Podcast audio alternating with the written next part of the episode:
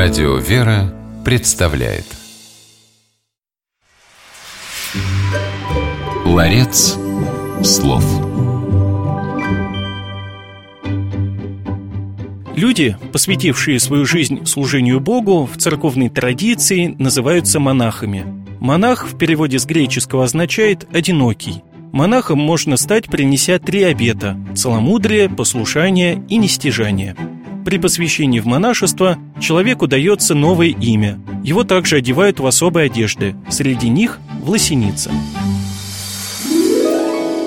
В эфире программа «Ларец слов» и ее ведущий священник Антоний Борисов. Сегодня в нашем ларце церковнославянских слов и выражений оказалось слово «власеница».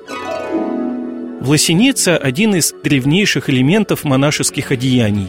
Еще древние христианские подвижники, обитавшие в пустынях, надевали на свое тело власеницу. Она представляла собой рубашку, связанную из необработанных шерстяных ниток. Власеницу носили на голое тело, чтобы шерсть колола кожу. Древние монахи считали, что подобная одежда помогает обрести контроль над телом, подчинить чувства.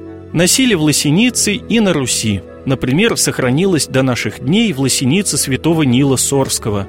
В древности власеницы изготавливались обычно из шерсти верблюда. Власеница святого Нила была связана, скорее всего, из козьей шерсти, так как на Руси верблюдов не водилось. Само слово «власеница» образовано от понятия «влас», то есть «волос».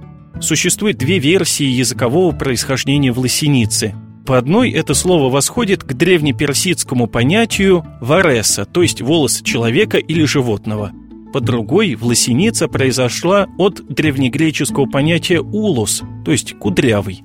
Обе версии заслуживают права на существование, так как имеют отношение к шерсти волосу животных, материала для изготовления власеницы – Итак, запомним, что в переводе на русский язык церковнославянское слово «власеница» означает одежду из шерсти волос животного.